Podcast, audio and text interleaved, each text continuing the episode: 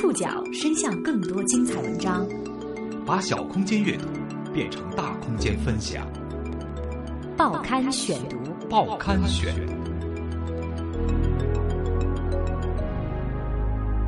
把小空间阅读变成大空间分享，欢迎各位收听今天的报刊选读，我是宋宇。今天为大家选读的文章综合了《新京报》《中国新闻周刊》《财新网》《钱江晚报》《北京卫视》的内容，和大家一起来了解美国施虐案中的中国少年。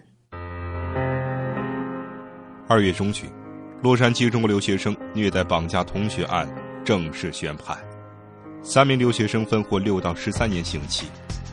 这起发生在大洋彼岸的审判，折射出一个又一个令人深思的问题。前有降落伞少年在文化差异和陌生的环境中迷失自己，后有中国家长贿赂受害者，最终被捕。这是中国式思维在美国法律下的镜像投射。报刊选读，今天和您一起关注美国施虐案中的中国少年。当地时间二月十七号，历时大约一年的洛杉矶小留学生虐待同学案终于尘埃落定。三名已经成年的留学生被告翟云瑶、张新磊和杨雨涵，在和检方达成认罪协议之后，在位于波莫纳的洛杉矶县高等法院被正式宣判。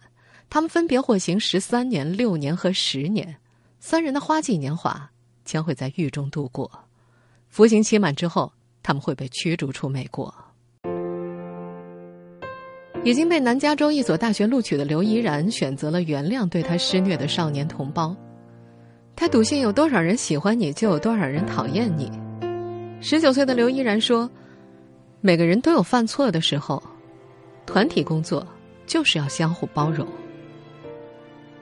他没有去参加二月十七号的庭审，在那天的庭审现场，曾对他施虐的三名中国留学生身穿深蓝色囚服，他们承认了自己的罪行，并且由律师代为宣读了对受害者刘依然的道歉信。这是一起校园暴力案件。去年三月三十号，上述三名留学生等人将刘依然约到公园施暴，整个过程长达五个小时。在美国，这属于重罪。当地时间二月十七号的庭审吸引了大量媒体。那天，十九岁的翟云瑶用纸挡在自己的脸前，以逃避镜头追踪。他被指认为施暴行为的元凶，被判十三年有期徒刑。另外两名被告张新磊和杨玉涵分别获刑六年和十年。根据三人和检方达成了协议，当地检察官撤销了折磨罪的指控，而三人对其犯下的绑架以及殴打罪行供认不讳。这起案件的检察官曾表示，如果不撤销折磨罪，三个人有可能被判终身监禁。美国联邦法院出庭律师张军说：“这其实是辩诉双方达成的协议。”为了避免最终将这个案子送到陪审团，由陪审团来做一个最后的决定，这个辩方的律师，也就是这个三个同学的这个律师呢，最终还是跟检方达成了现在我们看到的这个协议。我个人认为，这个协议本身呢，可能也是一个没有办法的办法。原因就是，呃，辩方的律师也表示，就是如果这个案子最终送到陪审团，那么他最严重的惩罚确实是有可能要判终身监禁的，因为这个罪行的本身的确还是非常严重的。比如说有这种严重的身体伤害罪，比如说有这个绑架等等，所以接受了一个较轻的这个控罪的这样的一个量刑，呃。有些人会说，哎，原来说是要这个，比如说终身监禁，那现在为什么是这样？因为在美国呢，它确实法院是允许所谓的变诉交易，也就是说，通过接受一个比较轻的这样的一个判刑，然后呢，就不要啊再走陪审团程序，以免最终会影响到，比如说，呃，花费更多的纳税人的钱呢，或者是花费这个法院的资源。和这三个人一同施暴的还有六个人。其中三名是未成年人，另有四位同伙已经潜逃回中国。您正在收听的是《报刊选读》。美国施虐案中的中国少年。事发过后，施暴者之一翟云瑶清空了他社交网络上的所有账号里的内容。这里曾经充斥着他高品质生活和满腹牢骚。他曾自曝有一辆宝马和一辆玛莎拉蒂，他的伙伴因为买了一辆雷克萨斯遭到他的嘲笑。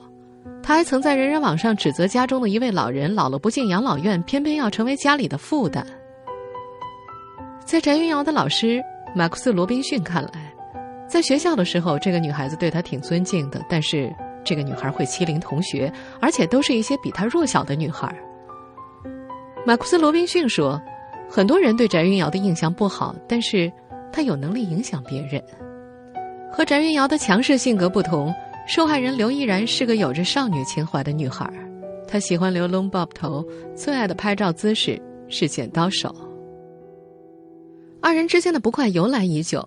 老师马库斯·罗宾逊记得，在学校的时候，翟云瑶经常恐吓刘依然，致使刘不敢去上课。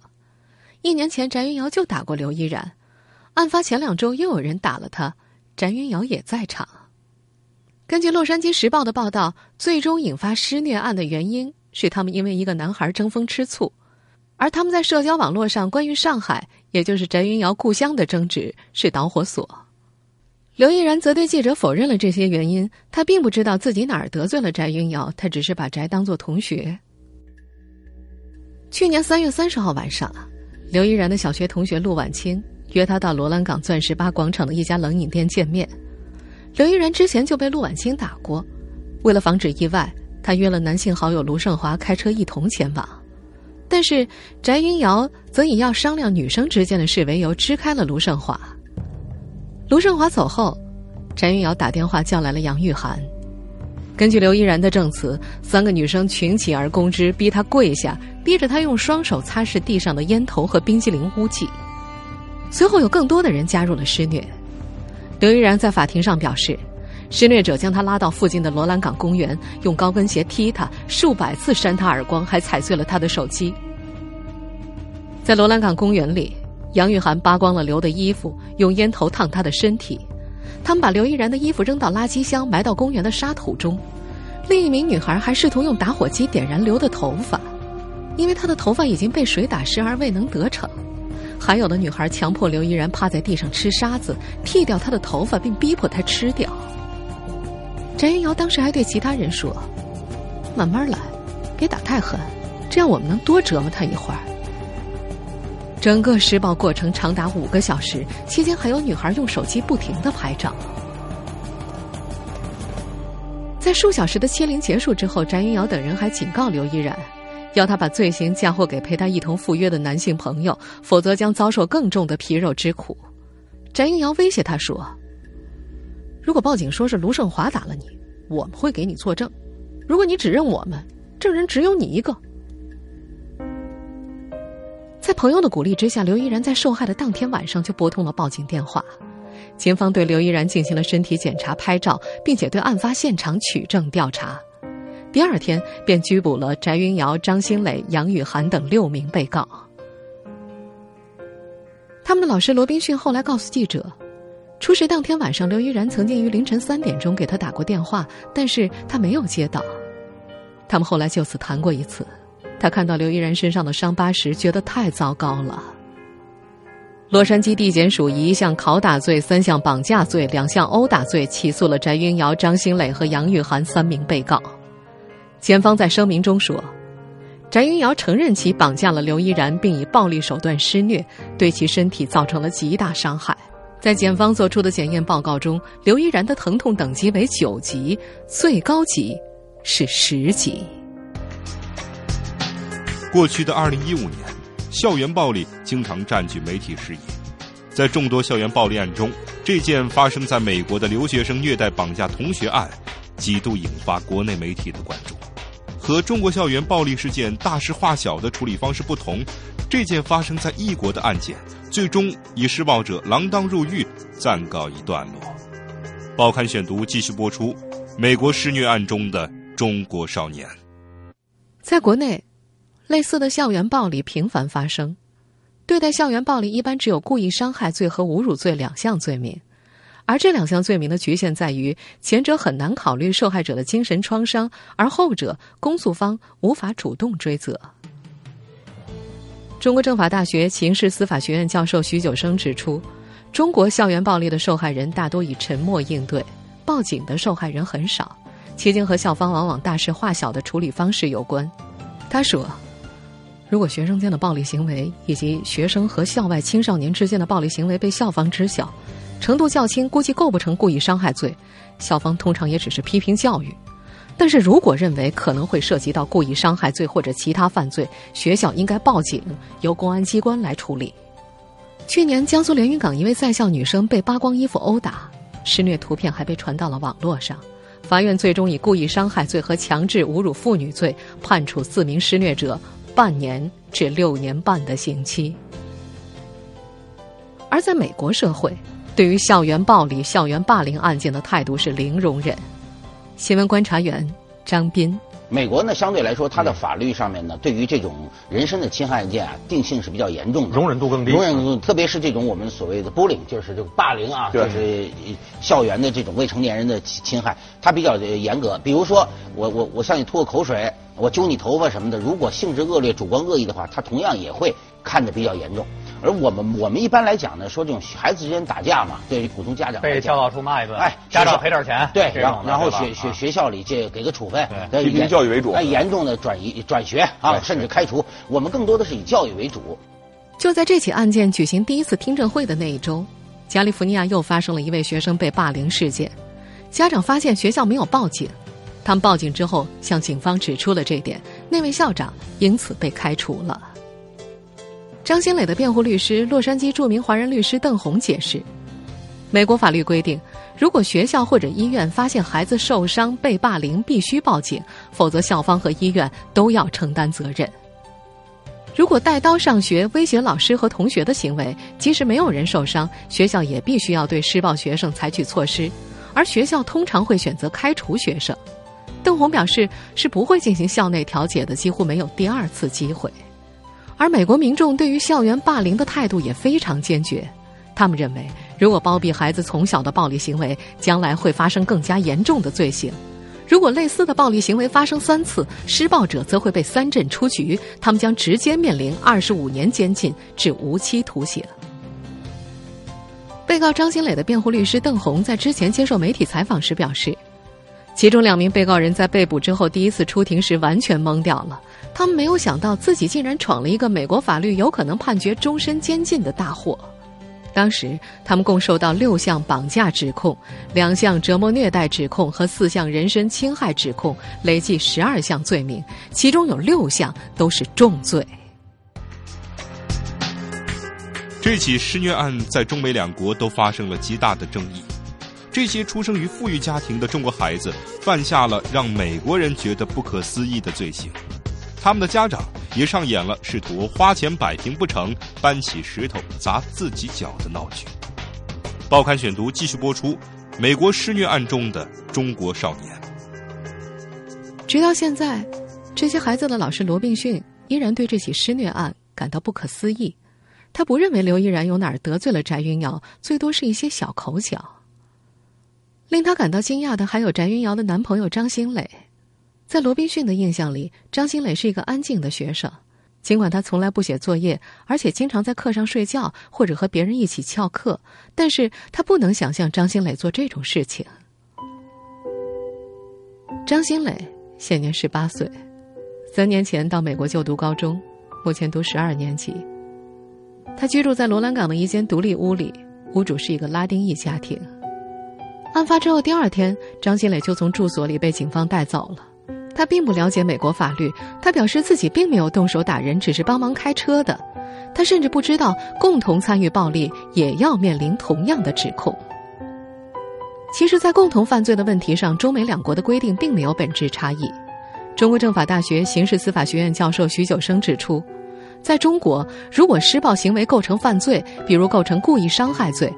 那么，在知情情况下参与施暴的所有人都应当承担故意伤害罪的刑事责任。对于翟云瑶等人的重罪惩罚，他们的老师罗宾逊感到很悲伤。他依然记得案发前一周，他看到翟云瑶坐在星巴克喝咖啡，那个姑娘看起来那么高兴惬意，但是，一切就这么发生了。罗宾逊说：“唉，这些从中国来的富孩子。”以前能够得到他们所有想得到的，且不会为坏行为承担后果。他们认为自己是超越法律的。试图超越法律的还有这些孩子的家长。在这场发生在异国的审判中，有家长企图用熟悉的逻辑解决问题。在本案中，一位未成年被告原本已经逃回国内，但是他的家长并不相信孩子会因为打架被美国警方通缉，又带着孩子回到美国。这位父亲在发现孩子真的被通缉之后，主动联络受害人，希望用中国的方式私了，但是被警方以贿赂证人罪拘留。目前。检方尚未提起指控。洛杉矶著名华人律师邓红表示：“哎，中国家长的第一反应就是袒护小孩，救子心切的家长希望私了，但是在美国，案件一旦进入法律程序，就必须走完法律程序。这并不是第一起中国留学生家长试图和证人私了的丑闻。早在二零一二年四月，爱荷华州中国留学生唐鹏涉嫌强奸女房东。”其父母到美国，试图以贿赂劝说受害人改变口供，结果救而不成，反而因收买证人和妨碍司法被拘捕。最后，检方因为中国夫妇的行为涉及文化差异，撤销了控罪。无论施虐者还是受害者，这起案件中的中国孩子都被称为“降落伞少年”。他们是一群父母在中国只身赴美读高中的孩子。在异国的日子里，没有家长陪在身边的他们，又面临怎样的挑战？报刊选读继续播出：美国施虐案中的中国少年。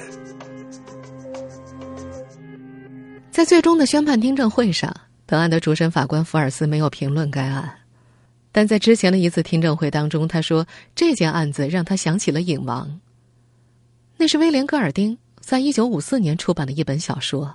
讲述了一群男孩被困在没有大人的荒岛上的故事。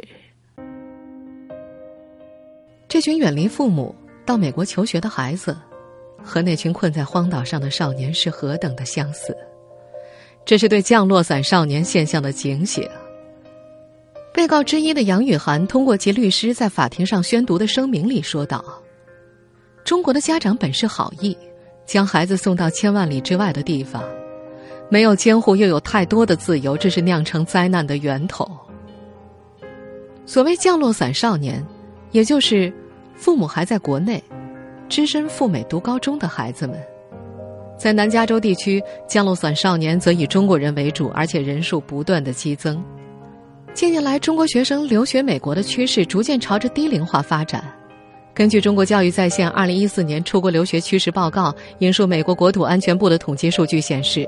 在二零零五年到二零零六学年，中国在美国就读私立高中的还只有六十五人，三年之后达到了四千五百零三人，到了二零一二年到二零一三学年，人数更是膨胀到了两万三千七百九十五人。新闻观察员王健在外留学时就曾碰到过这些低龄的小留学生。你知道我在期间啊，有小留学生就是在那儿读高中。啊，然后，呃，挺熟的，有的时候就过来说：“王哥，你借我一百块钱。”我说：“怎怎么又借钱呢？老老老借钱什么情况？因为小留学生家里给的钱很足的。”说不行，昨天呃，因为怎么怎么着驾车，呃，被警察抓了，在里头待了一晚上。你说这样的孩子，家长不担心吗？很小的年龄送出去了，本来寄予厚望，可是他自我管理能力非常非常差。还有的小留学生我见过，你知道我们老一代的留学生出去之后啊。那个钱都是精打细算的，买一辆二手车两千美元，然后呃，细算电视都买旧的。对对。有的小留学生我就见过，到那儿先去提一辆宝马车，紧接着电视款电视要最大的最好的，根本不会理财，根本不会管理自己的生活。长期处于无人看管状态下的中国降落伞少年群体在美国日渐庞大，仅在二零一四年的加州就超过九千两百名这样的中国高中生。在二月十七号庭审宣判的时候，翟云瑶一直用纸挡在自己的脸前，逃避镜头的追踪。在律师代他宣读的声明中，他表示自己并不是坏人，但是他意识到自己的行径给他带来世界级的恶名。他听说美国和中国的人都憎恶自己，这也许是他自己应得的。自从三年前到美国后。独自居住在加利福尼亚州南部的他，日渐变得拜金物质。最新款的 iPhone、高档的服饰应有尽有，不过如今他终于醒悟到，这一切都是父母给的。他说：“父母送他到美国来，是为了让他过更好的生活，接受了更好的教育，但是同时也给了他自由。而或许就是给他太多的自由，他开始感到孤独，感到迷失。他没有告诉自己的父母，因为他不想让父母担心自己。” They sent me to the United States for a better life and a education. 我们现在所听到的就是律师在法庭上带翟云瑶宣读的声明。Along with that came a lot of freedom. In fact, too much freedom. 尽管三年前他的父母送他到美国的目的之一是希望他在美国的高中里打好英语基础，可是三年过去了，在法庭上他还是只能依靠翻译和法官交流。另外几位少年也是如此。在最后的宣判听证会之前，张新磊的父亲在法庭外用汉语接受了采访。为了儿子的案件，他和妻子已经数次从中国深圳飞到美国。尽管他们不会说英语，也完全不懂庭审的过程。他告诉记者，自己不是什么大富大贵之家，从小在安徽长大，年轻时在深圳打工，后来自己做起了制造业的生意。他之前认为，把孩子送到美国可以让下一代的起点更上一个台阶。但是，这孩子不要太早去了，出来的话，对孩子帮助也不知道有多大，有多少能混得很好，也没有多少。但是大家日子可以过，看来结果肯定要接受，但是很心痛。三年前，他们把孩子独自一人送到了美国，三年之后，他们只能心痛的接受这个结果。只身一人住在美国的情况，同样发生在受害人刘依然的身上。他告诉记者，他一个人住在美国，父母从来没有去看过他。这些中国孩子刚到美国的时候正值青春期，本身就对未来和成长充满迷茫。面对陌生的文化、语言不通的他们，有了心事不知与谁诉说，有了压力不知向谁哭诉。种种因素都为降落伞少年的健康心理发育埋下了隐忧。